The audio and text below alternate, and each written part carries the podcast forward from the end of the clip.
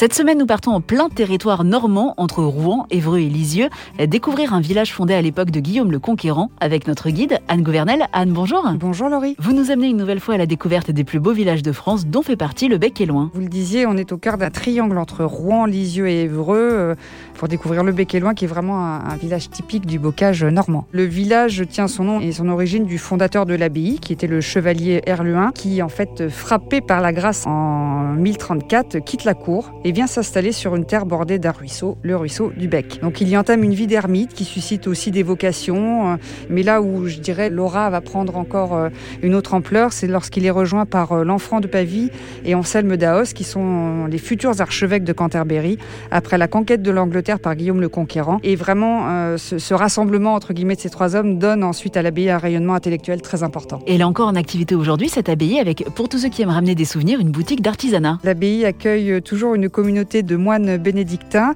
qui créent en fait des bougies et des objets en céramique vendus dans le logis abbatial. Il y a une tour qui est très impressionnante qui date du 15e siècle, c'est la tour Saint-Nicolas. Oui, en effet, elle se dresse en fait au centre d'un écrin de verdure. Elle est assez imposante, elle a cette forme carrée très particulière et d'ailleurs pour ceux voilà qui connaissent Paris, elle ressemble pour beaucoup à la tour Saint-Jacques. Anne, vous nous proposez ensuite de quitter l'abbaye pour aller nous balader dans le village du Bec et Loin. On retrouve, euh, si j'ose dire, euh, tous les, ingrédients du village normand euh, tel qu'on l'a en tête, avec ses façades à pans de bois et très colorées, euh, bien sûr les ruelles très fleuries. C'est un petit village, hein, il y a une rue principale.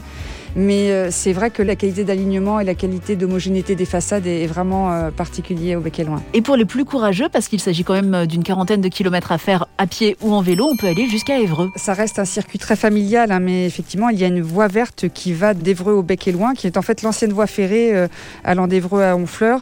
Et c'est vraiment une superbe balade à pied ou en vélo pour découvrir le Bec et Loin et puis bien sûr toute une partie de cette Normandie magnifique. Et bien sûr, hein, vous pouvez en faire qu'une seule petite partie si vous voulez pas faire 40 km. Merci beaucoup Anne. Merci Laurie. Et sachez qu'aujourd'hui et demain se tiennent les estivales du Bec avec à l'honneur le terroir et l'artisanat.